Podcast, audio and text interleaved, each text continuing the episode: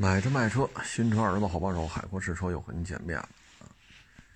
今年以来吧，电动汽车的价格涨得比较猛啊，有的呢春节前十二、十三啊，现在呢卖的十五、十六啊，有的呢二三十万的车，一涨就一两万，一涨就涨两三回，所以电动汽车的价格呢涨得比较快啊。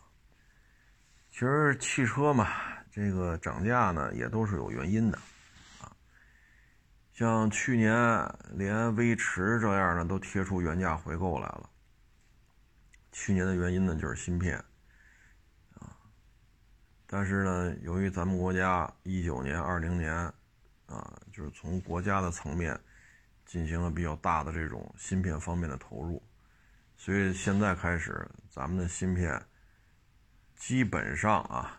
就是民用的，比如说老百姓这个小客车，啊，基本上就都搞定了，啊，接下来呢，七纳米或者八纳米呢，应该是明年开春也应该是可劲造了啊。那现在电池涨价呢，主要原因呢是稀有金属，啊，因为咱们国家地大物博，但是呢，也不是说动力电池所需要的所有。贵金属、稀有金属，咱们都随便挖，啊，所以有些东西是需要外购的。外购的话呢，疫情，啊，汇率，啊，战争，啊，就导致动力电池的价格在上涨。电动汽车呢，主要的成本呢，其实动力电池是非常重要的一个成本的项目啊，所以这个价格呢，一下就上去了。但是这个价格呢，它也是应该有一个区间的啊。你比如火烧啊，说一块到两块，这咱都能接受。但是这火烧要十块钱一个，这咱就得琢磨琢磨。要三十块钱一个，那我不吃了。这火烧我就不吃了，三十块钱一个我就吃不起了啊。所以电动汽车也是有一个限度的。那现在呢，我们可以看到呢。洋品牌啊，某啊特别牛的洋品牌，它现在呢到店率、客户到店量确实出现了明显的下滑。而第一波造车新势力呢，魏小李负面的消息多了点销量呢也不如后来的什么哪吒呀，什么是那叫什么来着？威马是叫什么来着？啊，不如他们销量高。那现在在这种情况之下吧，你像小鹏那个是 G 九，那车是 G 九嘛，就上市没两三天就增加配置下调价格，啊，理想 ONE 呢是降两万停产清库存，啊，这些呢对于 整个车行这个价格都是有影响的。这种降价啊，或者说现在洋品牌是吧那么牛啊。他不是也保险给大几千块钱的折扣？所以你看现在涨涨涨涨涨涨到一定程度了，这也绷不住。所以这个咱们之前录过一小视频嘛，汽车价格物极必反，你不能无休止这么涨下去啊。说二三十万的车，今儿宣布涨一万五，过仨月又涨一万二，再过仨月又涨一万五。那这车这么涨下去就没人买了，啊，所以现在呢，对于电动汽车来讲吧，竞争呢过于惨烈，啊，你既有像比亚迪这样的，啊，什么车都能倒腾出来的，包括电动大巴、卡车、叉车、环卫车，啊，一些重型载具，包括一些军用的，啊，什么都能倒腾出来，啊，这个你真是没招啊。要么就是宏光 mini EV，我一辆车就挣一两百块钱，我一个月就能卖两三万辆。不服你就来，你也可以卖这便宜的车，但现在看也没有对手，他就卖这量，就卖两三万辆，他量起来了，啊，你说一台车挣个一两百两三百，量在这儿，啊，一百块钱也好，二百块钱也好，三百块钱也好，你乘以两万辆。单月啊，每个月两万辆，你这么一乘，嚯，这钱儿也不老少，啊，这钱儿也不老少。要么就是广汽安，这个大车小车也弄出一堆来，啊，包括刚才说那个什么哪吒是什么来着？就造车新势力的老三样、新三样嘛，所以现在这种情况之下吧，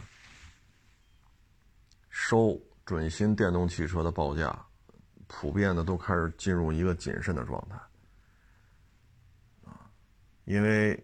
小鹏的两三天的车，上市两三天的车，降价增配，啊，理想 ONE 降两万清库存，包括那个特牛的那个啊，逮谁告谁那个，保险折扣给大几千块钱，啊，所以这些包括我们在看的 L L 七 L 八，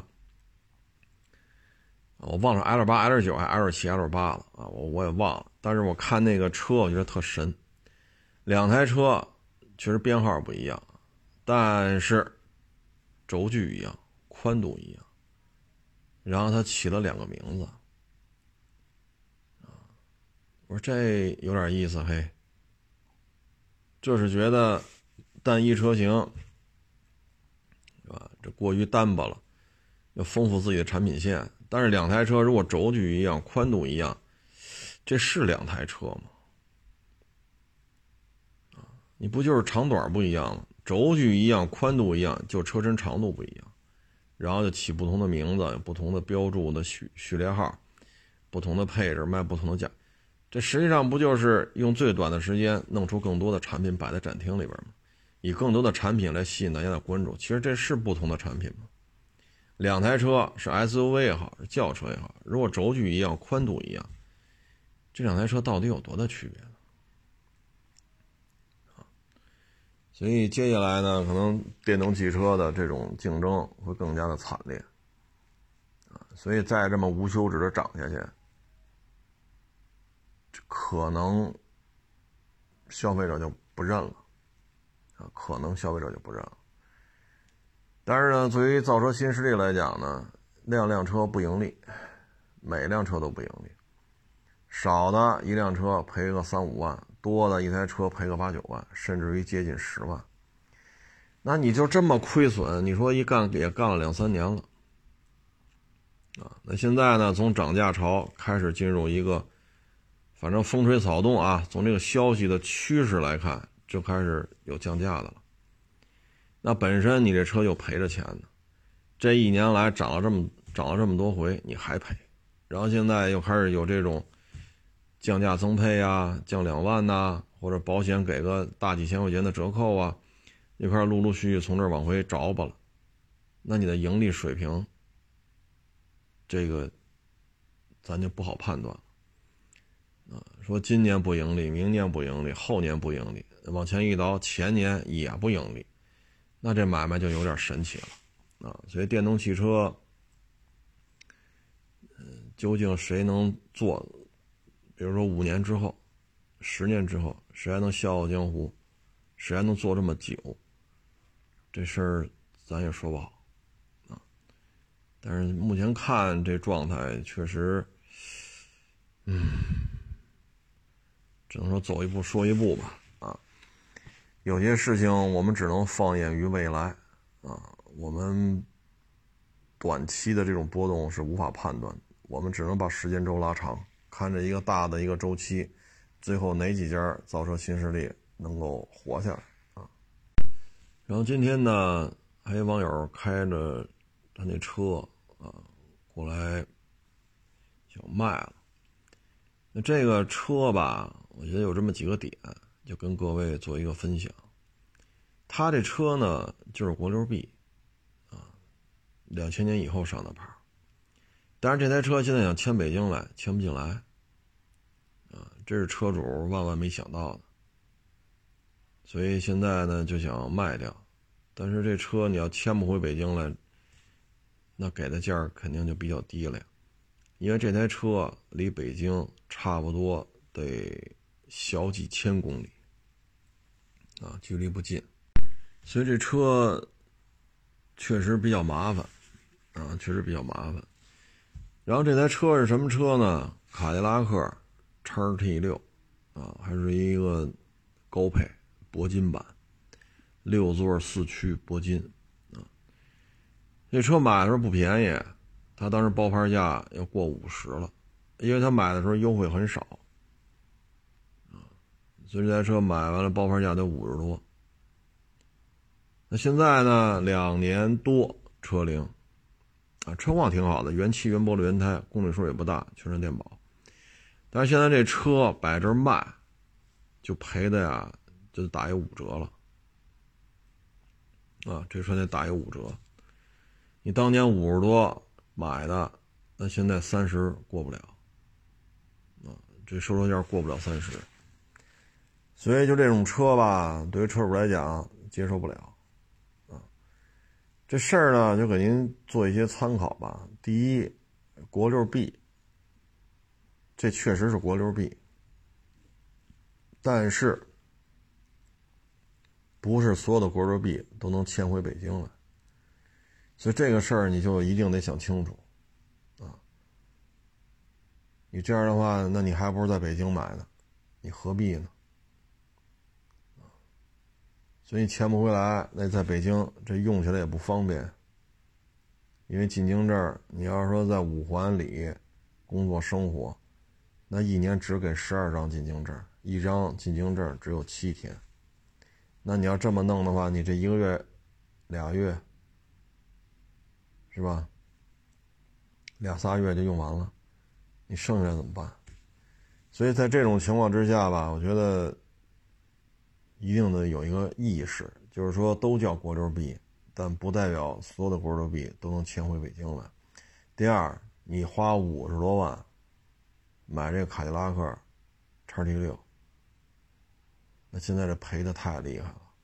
我说你要二零年年初啊，你买那个就是年一九年年底开的发票，二零年年初上牌。我说你要国产普拉多啊，比如说五十万的车，指导价咱就说五十吧，取个整。你加上购置税、保险，这车也五十多。我说要像你这种成色啊，原漆、原玻璃、原胎，小几万公里，全是电保。我说怎么聊也得四十多啊，这车。你就说您这个上牌地离北京两三千公里，那也得给到四十多万，但你说三十都过不了，啊。所以就是第二个点呢，就是大家买车的时候一定要想清楚，你别卖的时候这么难受，你卖的时候这么低的价格，你心里难受。但这车我也不可能说，你说四十卖我就得四十接，我接不了。这车在同行那儿，这车就卖个三十亿出头，我不可能四十接呀，对不对？我不可能人家价签再写个三十二、三十三，我非四十收他，那这这这也不是做买卖了，这个就，所以呢，就这事儿吧，就是大家得想清楚啊，你别到时候难受的是自己。啊！一说买车是我买车是为了卖啊，啊！我买车是为了开，什么什么什么什么性价比保值率，我我喜欢你管得着吗？买的时候口都叼着呢，啊，这口硬着呢。卖的时候，反正谁难受谁知道，啊！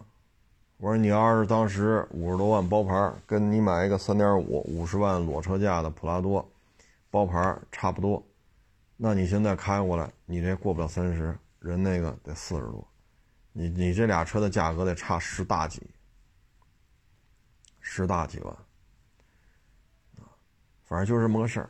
爱听的你就听，不爱听的你就别听。那你接着买这些不保值的车去，千万别犹豫啊！用事实打我的脸，我就买了，怎么地？你瞧瞧，我们我们只能说服了，心服口服。你又花您的钱，又去买这个去了。对吧？卖的时候，反正谁难受谁知道啊。所以大家在消费的时候呢，对这些事情啊，一定要有一个预判。你说人这一辈子，你说你买个车，五六年啊，五六年，你一换车，那你从你二十二岁大学毕业啊，或者取个证吧，二十啊，那你到五十五十多。等五十多，你再换车，那就是给孩子买了。孩子是要这个，你就得买，没办法，自己家的孩子要什么你就得买什么了。你说二十到五十多，你也就，咱就也凑合整吧。比如说三十年，那按六年一换车，你就换五台车，你这一台车你就折进去二十多，将近三十个。那你这五六台车下来，你得赔多少？咱不算油钱，不算保险费，不算保养，不算，您一台车就折进去二十多万，您六台车得赔多少？一百多万没了，一百多万没了。所以呢，就是大家对于这汽车消费啊，一定得有一个心理预期。现在挣钱难，花钱那还不容易吗？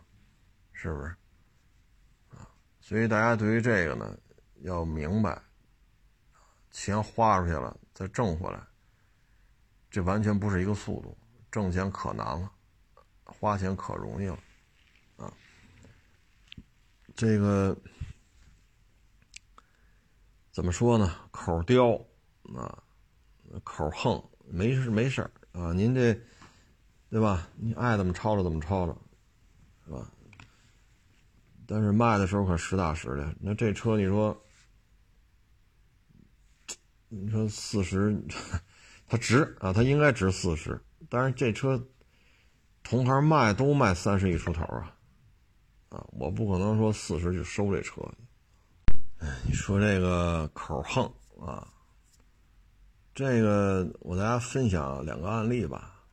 一个呢是一个小伙子，呃，卖二手摩托车，啊，这小伙子呢，他呢，比如说介绍这摩托车啊，我忘了那摩托车是。好像是个二五零吧，啊，然后说这车呢得卖到一万，好像是一万九。底下呢就有人说了，你这卖的贵，这车我们这儿卖卖一万六。大家也知道，一万来块钱的摩托车，这利润可不高啊，啊，那这时候怎么办呢？这个小伙子就杠上了。杠来杠去，杠来杠去，后来就说了：“好家伙，您这还私密账户呢。”然后就有网友说了：“我跟他是认识，啊，他骑了一公升级摩托车，这二五零他肯定不买，啊。”然后那网友说：“你你就说的嘛，你都骑公升级了，你跑这儿说这二五零累不累的慌？你也不买。”他说一句什么呀？这价格我我不认同，我就有权利说他。得，这网主这网友就这抬杠说这价格了，就和这个这个短视频这博主就你一言我一语就杠上了，一杠七八十条评论互相抬。后来我一看吧，这个这个博主发的其他摩托车报价，他发什么都都他都跑这说贵，这个贵那个贵，幺九零贵，二五零贵。卖个幺五零还说贵，卖个幺二五小踏板还说贵，这个这也是生活当中一种常见的啊，一分钱不消费，跑这过过嘴瘾来，骂大街来啊，这种人很常见。你看我原来分享过啊，微信跟我聊，当时我手里陆巡好几个嘛，四零、四六、五七啊，还有四七。国产的、中东的啊，底挂的这个那个，后挂的啊，弄了好几辆。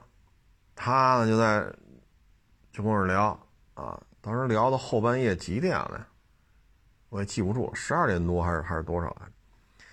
我看都聊到这点了，就别别陪着您聊了呀，对吧？你不困不代表别人不困呢。我说你要买哪辆啊，是吧？保养记录啊，配置啊，性能啊，公里数啊，基守护，哈，一辆一辆的问。我不喜欢普拉，我不喜欢陆巡，我要买也只买普拉多。第二天呢，我跟同行说这事儿，我说你瞧见没有？一聊聊到后半夜，同行讲话，你骂他呀，你骂他大傻逼，你骂他。我说骂他干什么呀？不聊了不就完了吗？你说的对吧？你要买也只买普拉多，你就不喜欢陆巡，这是他说的。我这儿有普拉多，一辆不问，啊，就问这陆巡，这也是他说的。哎，算了，一个字儿，咱就不回复了，就不聊了，对吧？各自安好，您活您的，我活我的，谁离开谁都死不了，就完了，何必骂他呢？所以你这个，我对这个这家摩托车行啊，略微知道一点什么情况呢？小伙子是吧？能说能白话。但是他没有这么多钱，那怎么办呢？就有人投给他投钱。你呢就在这车行这说，这收车卖车的钱不用你管，啊，因为你说这个流量什么都挺让人愿意看。这就是说明什么呢？就是这个店面不是你自己一点一点抠哧弄出来的啊。说我做二手车租一个车位，租俩车位，租仨车位，到最后几百平米、上千平米。你是一点一点做起来的，所以你就能坦然的面对这种嘎七嘎八的人，啊，不会说微信里骂他大傻逼，不会干这事儿的，啊。但是这小伙子呢，就跟人杠起来了，啊，这杠起来原因就是什么呢？你这车行是别人投的钱，啊，所以人一说你这也贵那也贵，这就不干了，这就属于什么呢？天天都碰上这个，是吧？倒霉孩子，今天碰上正好赶上气头上，就跟人干起来了。就这么点事儿。还一个呢是另外一个车行，啊，那是一销售，反正他自己没说自己是老板啊，他他是销售，三台是四台，普拉多，然后他就挨个介绍，但是他没说价格，底下人就写了，说车不说价，后边来一括弧。然后呢，底下人就填买卖做不大，说车不说价，买卖做不大。结果呢，这小伙子这个发视频这主就底下写了一句：“只问不买死全家。”得，这评论我一看一百多条，双方就互相骂战。所以啊，你做实业啊，你看二手摩托、二手汽车都这都属于做实业，你得投钱租场地，花钱去收车。然后摆在这儿，然后再去卖，卖完再变成现金，然后拿着钱再去收，这是做实业，你得租场地，你得拿钱去收，你得压资金，啊，所以你要真是一点一点做，慢慢慢做做起来了，可能面对这些你也就视同于空气，啊，不拿它当回事儿了。但是呢，第一家呢是因为这车行里的车。这房租不用你操心，有人掏钱啊！你看到没有？所以干这行啊，包括那个是一销售，他也没有经历过。你像我们这一辈儿，我们这么大的，当年接触的是九零，就三四零零普拉多三四零零，然后幺二零，然后是现在的幺五零方灯、雷尔灯、恒灯，我们是一代一代这么接触。啊，所以我们在看待这几台普拉多的时候，我们有我们的一个感感觉啊，跟各位做分享。这小孩一看就是销售，啊，他没有经历过这些那这个那个，所以一看这个就骂起来了。这边呢就是说车不说价，划括号，然后底下就是说买卖做不大。说白了就是祝你买卖越做越抽抽。祝你说白了就是祝你买卖早日倒闭嘛，那这个就属于不礼貌的言行。那人家马上小伙子也是年轻嘛，马上回去问价不买死全家。哎，是什么啊？只卖只问不买死全家。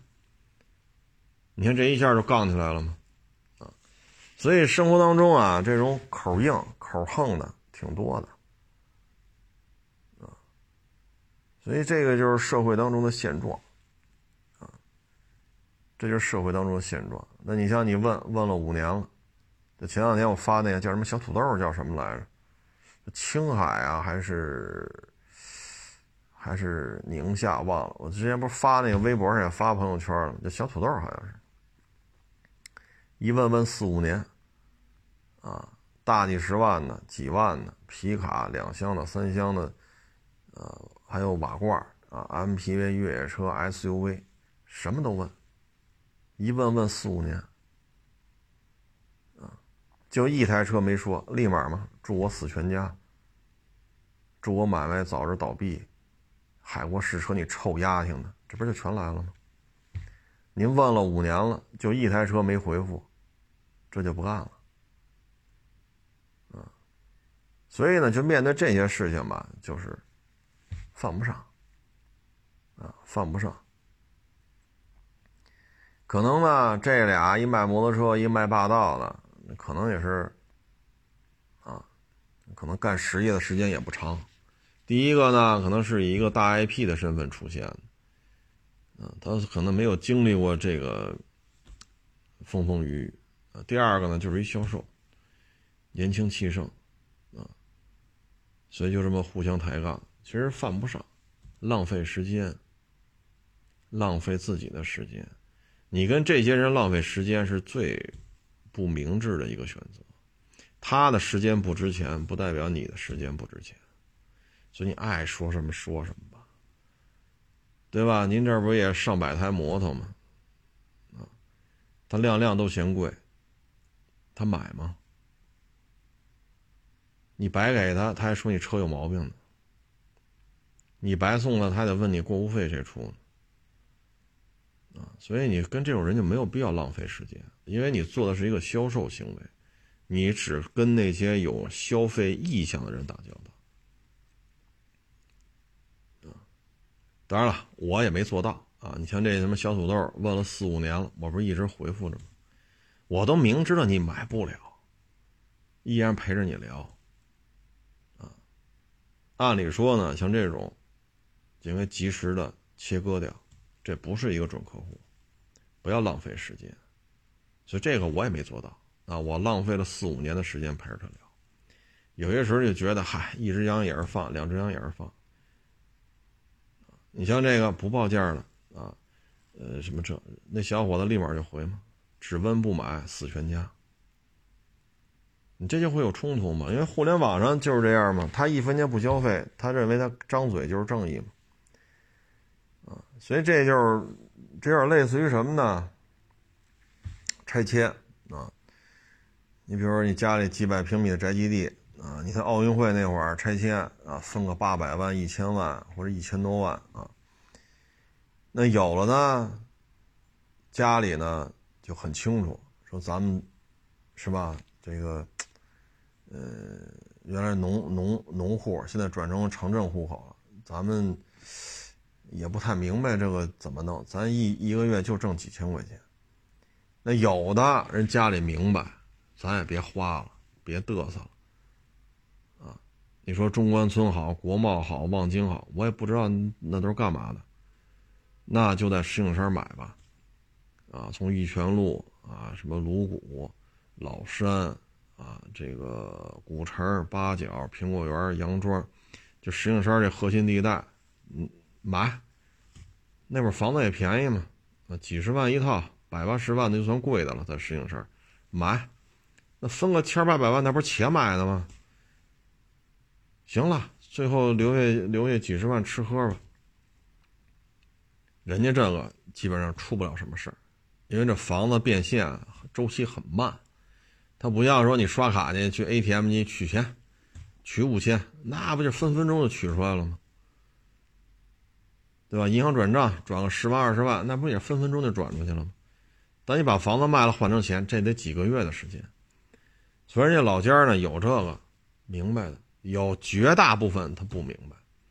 您一个月就挣两千三千，好，哭嚓分了一千万，那我得买车呀，什么车最贵啊？对吧？那您原来可能就是开夏利、开奥拓的命，好，哭嚓，百万豪车买回来了。我得开公司啊！你开公司干嘛？我还能上班吗？我千万富翁，我还能上班吗？写字楼租着，雇个小姑娘当门童，请个大学生当秘书，写字楼租完了买家具。那你做什么买卖？我先想想，我先把这场面铺起来。我有钱，好家伙，谁做买卖这么做呀？迅速就衰落了。所以就是说呢，你在。实战当中摸爬滚打，摔打多长时间，驾驭多大的场面，这是相辅相成的。如果说这小伙子说这摩托车真是他自己啊，可能就拿两万块钱收个摩托车卖了，哎，这回挣五百，下回收一个一万八的，哎，挣了八百，哎，下回又收个两万二了，哎，挣了九百。他如果这么一点点做起来，然后租一小平房，门口摆三四个摩托，再过些日子，那可能租一个大点的平房，可能有个五六十平米了。啊，门口可能有个百八十平，那可能放个一二十台摩托。如果他是这么着历练出来的，他对于这种评论啊，就完全就视同于空气了。啊，但是没有，啊，侧面了解呢，就是网上的形象啊，言谈话语啊，比较怎么说呢，受欢迎，所以就有人说投资开车行，你就负责说就完了。所以你没有这个沟通驾驭的这个历练的过程，包括那卖霸道的也是，那一看就是一小小孩嘛，销售啊。所以呢，就是 无谓的时间，他是要在你二十四小时当中剔除的。所以跟值得聊的聊，跟不值得聊了就甭聊了。既然说你发什么车他都嫌贵，你直接拉黑就完了。为什么呢？你收这摩托车是为了卖，你要面对的是有消费意愿的。你说什么都嫌贵，你跟他有什么可合作的呢？既然你所做的这一切都是为了销售你的二手摩托，那跟这种人浪费时间、浪费资源啊。所以呢，这就历练啊，包括这拆迁也是，为什么拆完迁出事儿的多？他驾驭不了。您原来月薪就是两千块钱，啊，奥运会那会儿北京不是大拆大建吗？零六年、零七年，好，裤衩给你一千个，您一个月就挣两千多，你受不了，折腾来折腾去，啥也没有了。像有的还不错，啊，可能买的房当中可能给爹妈名下留了一套，那自己买了几套房全输进去了。赔得干干净净，那你没拆迁之前，你就跟爹妈住着农村这院子；拆迁之后，用了两年的时间，你又得回去跟爹妈住这一套楼房。啊，所以呢，就是得慢慢历练，得多摔打，啊，所以就避免这种无谓的这种消耗，这种人哪儿都有，哪儿都有。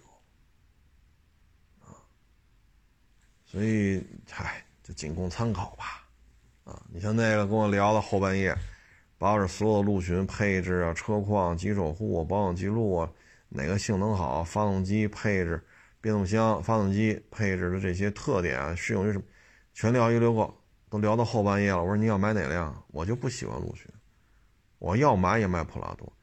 你要那俩小伙要这么聊，是不是就破口大骂了？是不是就破口大骂了？像这个，我一看，得嘞，赶紧睡觉。就因就因你这句回复，我就知道我可以坦然的睡觉了。啊，所以有些时候是需要历练的，它需要一点一点去磨。啊，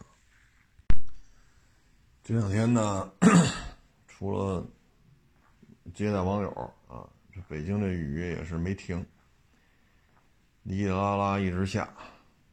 呵呵，然后今天网友跟我说，说他们家在鄱阳湖那边，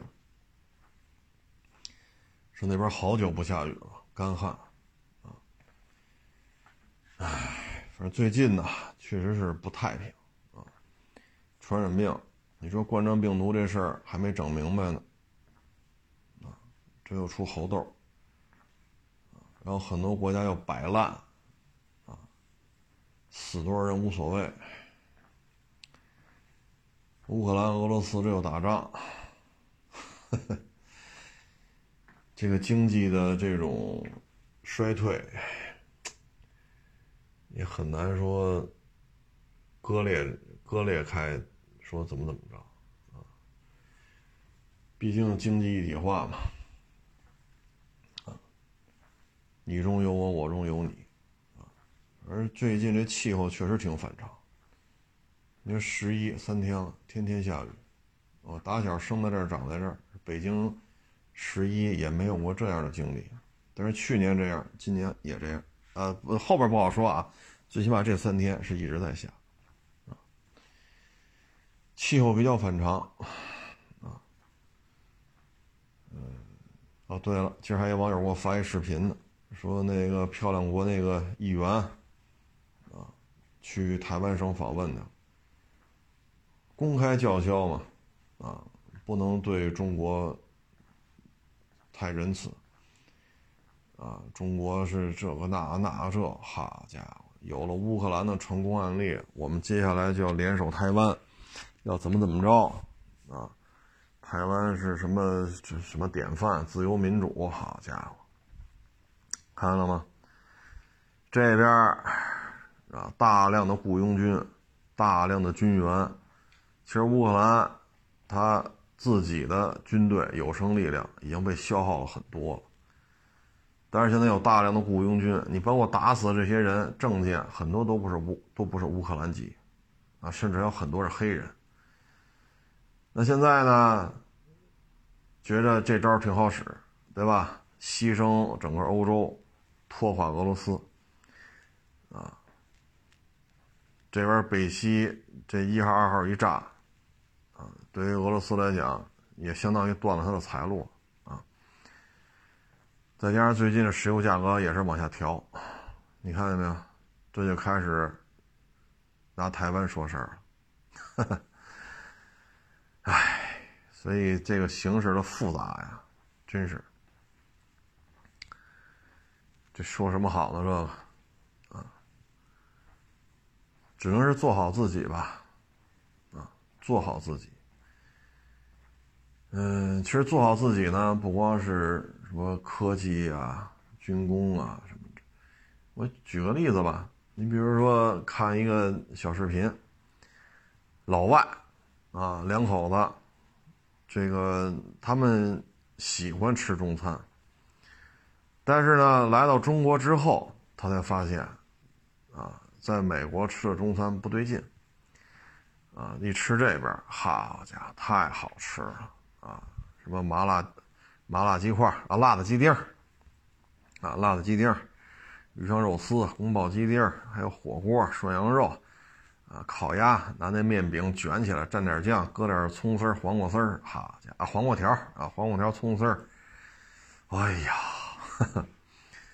但是呢，有些饭他们去吃，他觉得不好吃，这是什么原因呢？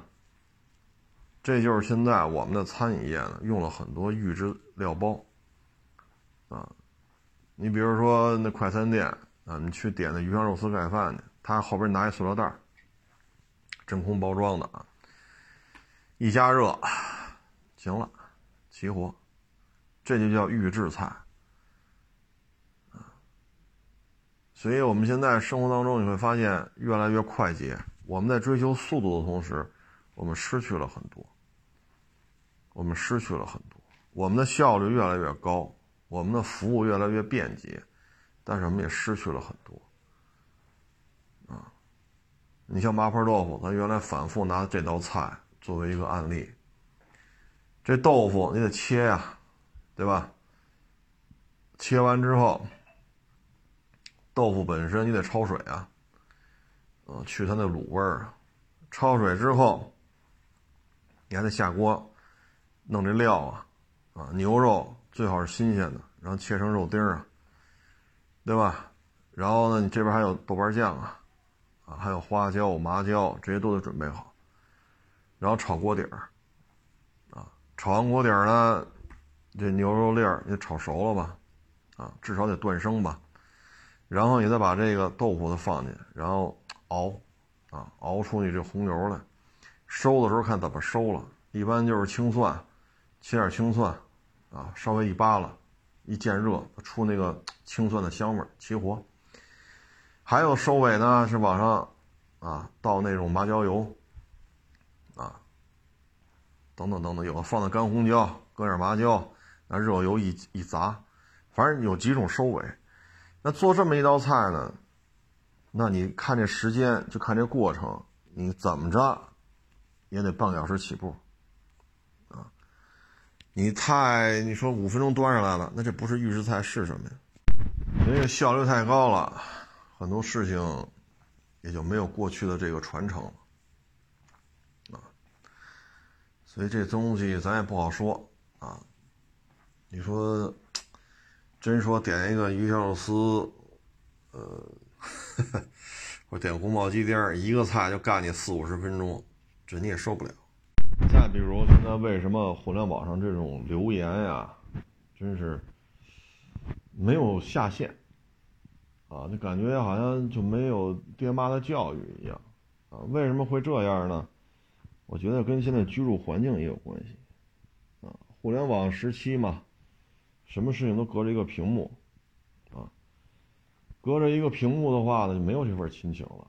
你不像过去胡同里边，啊，胡同里边大家都在厕，这个胡同里就一个厕所，啊，这个院子里呢可能三户五户，就这么一个水龙头，大家呢天天在一起，低头不见抬头见。那你住这种胡同里的都是穷人，你的资源、你的能力都有限。所以很多时候要活下去，就必须大家之间互相帮衬。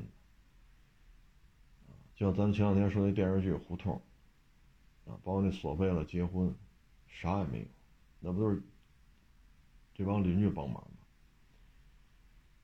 所以结婚第二天，两口子把所有邻居叫出来，咣当，两口子跪在院子中间，挨个叫：“你就是我爸，你就是我妈，你就是我叔，你就是我婶，你就是我的哥哥，你就是我的妹妹。”没有你们，我结不了这婚，所以就因为这个时候，他才有这份亲情。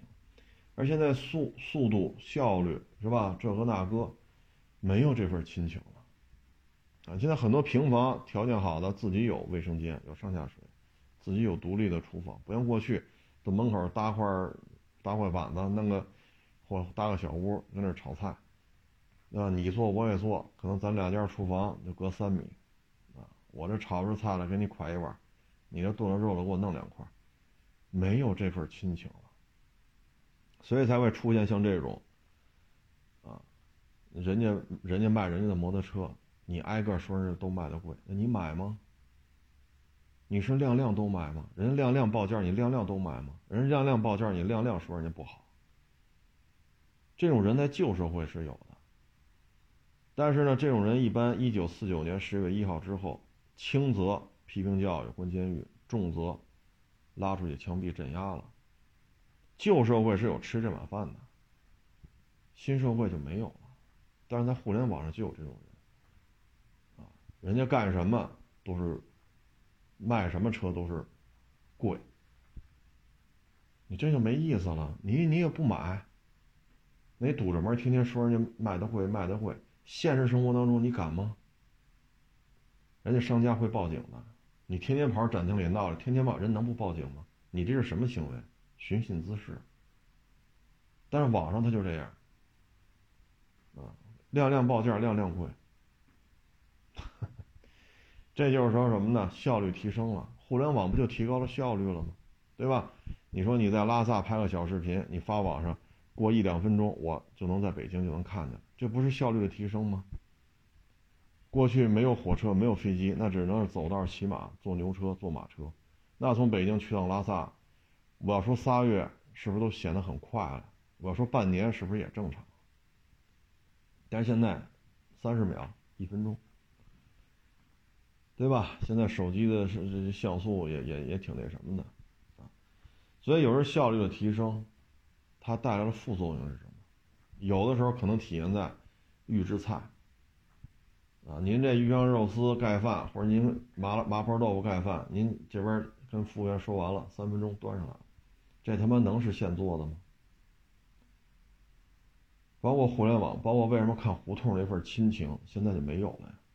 生活环境变了，时代背景变了，大家更有更多的，是吧？沟通方式啊，效率啊，包括居住条件也不像过去了，这一胡同人都上这一个厕所。一个小院五户八户就这一个水龙头，而且大家生活的资源都很有限，你帮衬我，我帮衬你，不互相帮衬，咱可能活不下去。现在没有了，生活水平好了，更多的时候讲究我的权利是什么？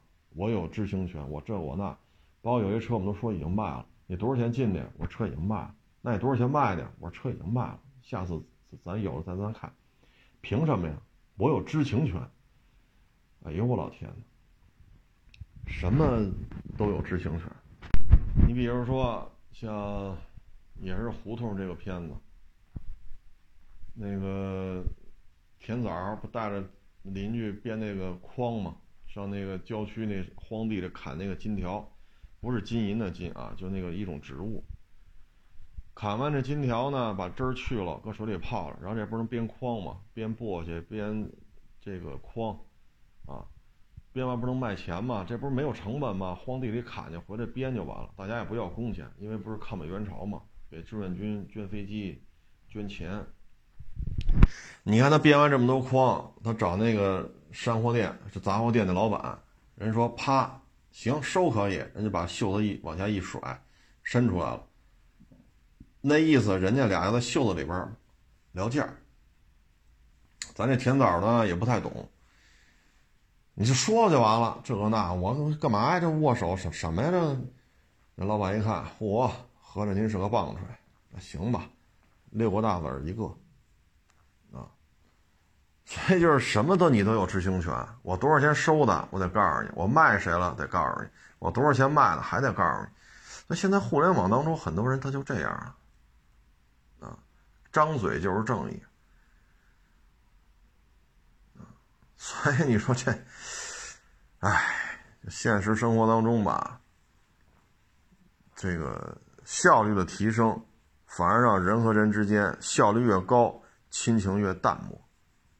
这就是现在的一个社会现状，啊，这就是现在的社会现状，啊，唉，精致利己嘛。随着生活条件的提升，他更多的想到的就是我要怎样。你胡同里长大的，你没有这些想法，为什么呢？叔叔大爷、哥哥姐姐、弟弟妹妹，对吧？爷爷奶奶什么的，你不得考虑人家吗？你说你炒菜了，人对门人那也做饭呢，那我这炖了锅肉，给您弄几块。那你要精神力，凭什么呀？我炖的肉凭什么给你吃？你给我吃是你愿意，跟我有关系吗？你自己把肉端过来跟我有关系吗？你愿意给我吃？你以为我稀的吃你家肉呢？我们家的你一口都别想尝。你要那精致利己人的这个心态，是不是就这样？当然，在胡同里可能吗？不可能。所以，互联网了，生活条件好了，节奏快了，效率高了，不见得是好事啊，不见得是好事啊。你像有一次我在昌平老县城办事儿，去去哪个政府部门办事儿，是盖个章是干嘛的？排着大队呢。一网友，我要找你聊会儿，这那，我说你什么事儿啊？你这我就找你有事儿，来这那，我说哎。咱就，对吧？咱拿网友都都当回事儿。咱大老远上高速，从老昌平老县城上高速上五环立汤路，开了一钟头开回来。您什么事儿？没事儿，就跟您聊会儿。我操！我说那我这队白排了。我说行，那您就聊吧。又不爱说话，吭吭哧哧，吭吭哧。那得那得，您不爱聊，我就给你讲点例子吧。啊，当年平台上干的时候，有什么奇闻异事？我一个人背着包，对吧？闯天涯有什么奇闻异事？开了店，给你讲几个吧。陪着他聊，啊，聊一钟头啊。行了，我还有事儿呢，我今天不多待了，走了。你说他考虑你，你有事没事吗？不考虑，我就想聊会儿，你就得回来。我开了一钟头啊，啊，我那天是是盖什么章去了吧？好家伙，你说你，都跟他说了，我在老县城呢，政府这儿哪个机关办什么事儿，盖个章呢，开了一钟头，你什么事儿啊？咱说的已经很明白了，我就是找你有事儿，就是这就是什么呀？我的事儿最重要，哪怕我咱也是扯闲篇儿，也是最重要。所以有些事情，唉，这要是胡同里长大的，绝对不会这样。啊绝对不会这样，所以各位呢，就是仅供参考吧。我们也不希望这个社会呢越来越功利，我们也不希望身边精致利己的人越来越多。啊，你像我们原来住住，像原来住老楼房的时候，那街里街坊的不都是关系都挺好的吗？楼下邻居人家里结婚，你说房子小吗？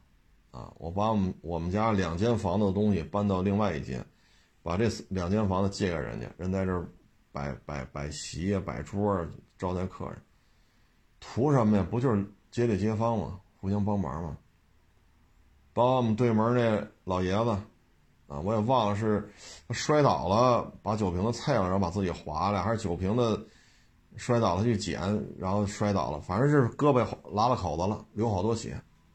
当时他们家孩子不在嘛，对门奶奶敲我们家门，说赶紧帮忙。后来我们当时也穷嘛，也没有汽车嘛，那多少年前，八几年的事儿了，应该是。我们不也是都黑灯瞎火的了，挺老晚的了，又拿自行车驮着人家对门爷爷，给人送到几公里之外，推着呀，几公里之外的这个医院去，给他缝针呀、止血什么的。这不就是街坊吗？那你按精神力，跟我有什么关系啊？是我弄的吗？你在你自己家跟我有什么关系啊？你看精神利己来讲，那就这样。那这事儿确实跟我们没关系，但是敲门的求助来了，奶奶岁数大了，爷爷岁数也大了，对门的跟我们确实没关系，那不也帮忙吗？你把我们衣服也弄了洗了，那这衣服怎么穿呀？还？那我们也没考虑这么多，所以现在就是自己合适的多。哎，按理说现在资源不那么匮乏了，不像小时候吃不上肉，现在资源真的不那么匮乏了。啊，大家生活水平确实比七八十年代、八九十年代好很多，好的不是一点半点但是资源越不匮乏，精致利己的人越多，有点意思。行了，不多聊了啊！谢谢大家支持，下捧场，欢迎关注我新浪微博“海阔石头手”。